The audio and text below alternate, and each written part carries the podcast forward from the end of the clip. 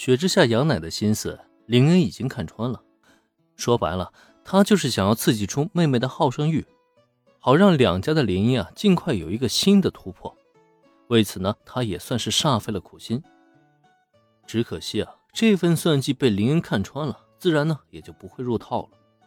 固然，雪之下雪乃刚才的话的确让他有些不爽，可实际上这又何尝不是为了他脱身而故意冷脸相对呢？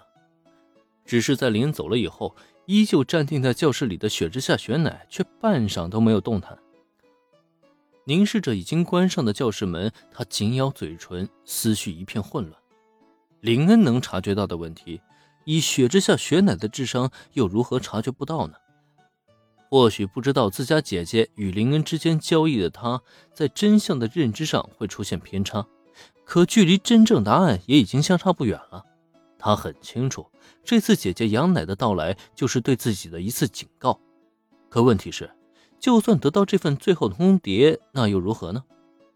对于林恩，雪乃其实并不怎么抵触，他抵触的只是这份被强行施加在自己身上的枷锁。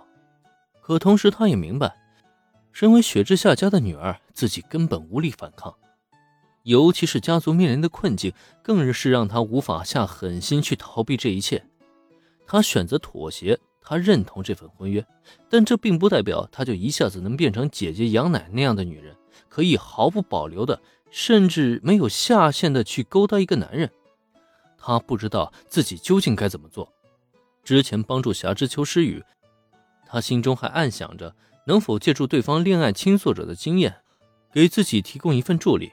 可结果倒好，霞之秋诗雨是成功了，他的人却忙得不可开交。两个人啊，根本就没什么见面的机会。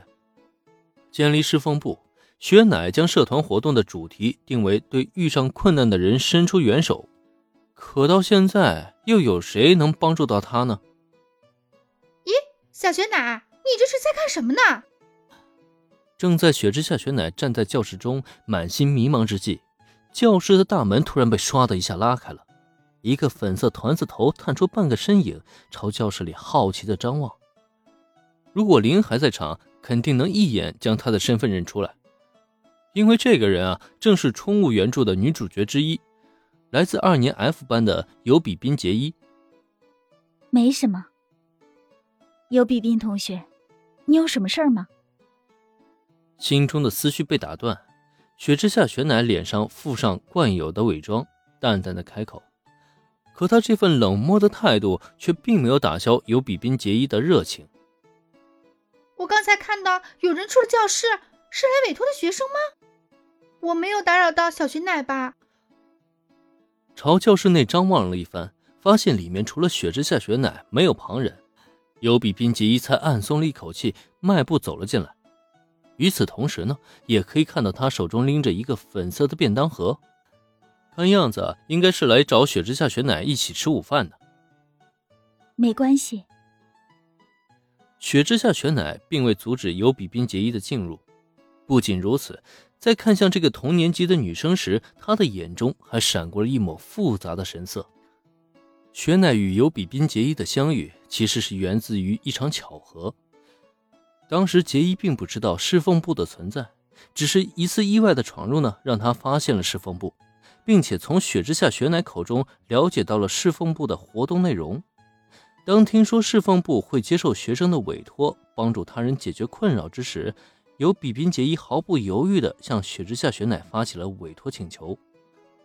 他对同校的一个男生产生了好感，却不知道该怎么表白。听朋友说，主动向男生送礼物可以提升男生心中的好感度，因此呢，他想让雪之下雪乃帮助自己，教自己亲手制作一份充满心意的点心，送给那个他所喜欢的男孩。这样的一份委托，对于雪乃是再简单不过了。可让他内心复杂纠结的是，有比宾杰伊产生好感的对象，却是那位二年 B 班的林恩同学，是他名义上的未婚夫。按照有比宾杰伊的说法呢，他第一次在体育课上见到林恩同学，目睹了他在球场上大发神威的一幕，让尤比宾觉得心头小鹿乱撞，让他产生了一种恋爱的感觉。作为一名高中生。对同龄人产生朦胧的好感呢，实在是再正常不过了。可问题恰恰就出在了尤比冰结衣喜欢上的是自己的未婚夫，这让雪乃的心情能不复杂吗？但委托就是委托，抛开心中的烦恼，雪乃呢还是选择尽心尽力的帮助尤比冰结衣，甚至在这之后呢，两人还渐渐成了朋友。只是林恩作为自己未婚夫这个秘密啊，雪乃却一直保守着，并没有吐露分毫，因为他实在是不知道自己怎么该将这些话。跟尤比宾说出口，